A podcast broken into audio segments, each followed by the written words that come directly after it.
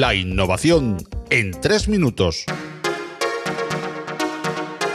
Recién comenzado 2020 nos encontramos con diversos ataques y brechas de seguridad, entre las que destaca las de la aplicación de la red social TikTok. La empresa de ciberseguridad Checkpoint descubrió una vulnerabilidad a través del SMS de alta que podía contener un enlace malicioso y suplantar la identidad del atacado, con la consiguiente exposición de datos de millones de usuarios. Igualmente, el subdominio de TikTok ha sido vulnerable a ataques XSS. TikTok ha comunicado que ha resuelto las vulnerabilidades, aunque no ha cifrado aún los usuarios potencialmente expuestos.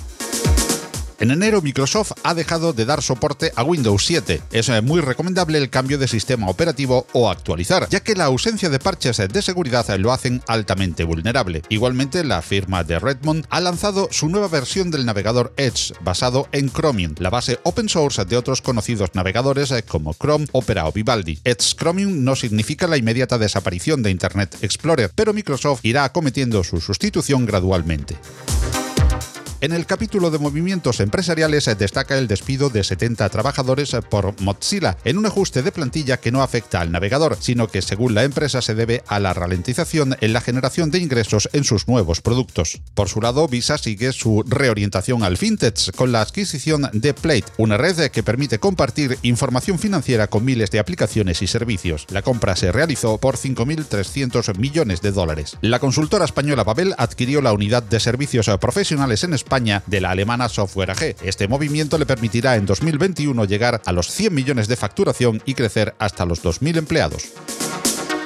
Biobot es una de las palabras que más ha circulado en los medios estas semanas iniciales del 2020. Y es que científicos norteamericanos han anunciado la creación de pequeños robots biológicos a partir de células de una especie de rana africana. Estos biobots tienen una semana de vida y son totalmente biodegradables. Aún están en fase experimental, pero abre inmensas posibilidades en detección de tumores, desobstrucción de arterias o en materias de limpieza y purificación de masas biológicas.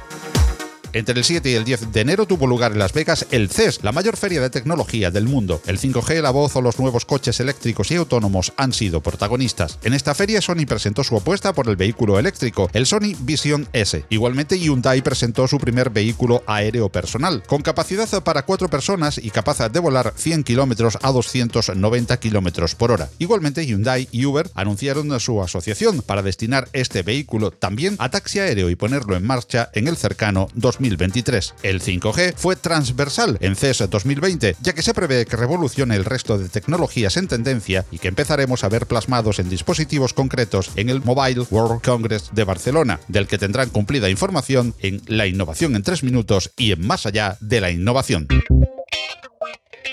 La innovación en 3 minutos. Noticias periódicas en Más allá de la innovación que puedes ampliar en las fuentes visitando los enlaces de las notas del programa.